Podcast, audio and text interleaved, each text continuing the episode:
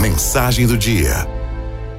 Uma das principais causas da dor emocional é a decepção. Talvez seja uma das dores mais intensas, porque ela deriva das expectativas que depositamos em pessoas nas quais confiamos, de quem gostamos e de quem esperamos lealdade, fidelidade e um tratamento justo. A decepção pode levar a um estado de inconformismo tão grande que o indivíduo pode passar anos da sua vida obcecado, obcecado, em encontrar razões pelas quais ele foi traído nos seus sentimentos mais sinceros. Quer a qualquer custo entender por que alguém em quem depositava tanta confiança acabou agindo de maneira a destruir, a macular todo o bom sentimento que o ofendido lhe tinha. E toda uma história de bem-querer fica comprometida, dando lugar a um sentimento de injustiça. É como se algo morresse dentro de si. Olha, todos nós já vivemos decepções. Seja com filhos, com pais, com colegas de trabalho, com o irmão, com amigos, com o amor, com o funcionário, com o empregador, até com os políticos. Nem sempre percebemos conscientemente que nós criamos expectativas. O que ocorre é que nós esperamos do outro a mesma atitude que acreditamos que teríamos se estivéssemos no lugar dele. O que perdemos de vista é que o outro, o outro não sou eu. O outro não é você. Muitas pessoas, com o intuito de se proteger, por exemplo, acabam tomando atitudes que ferem as outras pessoas. E essas, por sua vez, vão se desapontar porque não podem entender a mecânica do pensamento originado pela traição, pelo rompimento, pela quebra da confiança.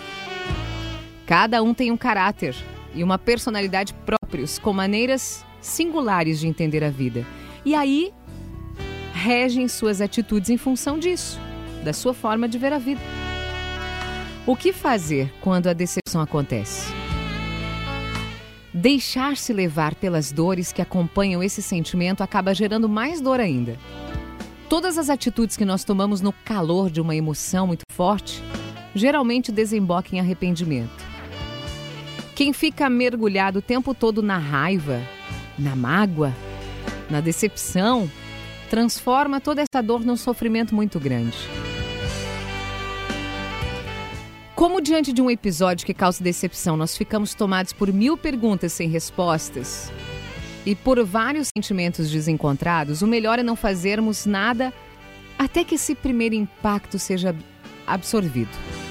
Aí, mais calmos, nós podemos começar por olhar para nós mesmos, tirando o foco da pessoa que nos decepcionou. Sim, é bom.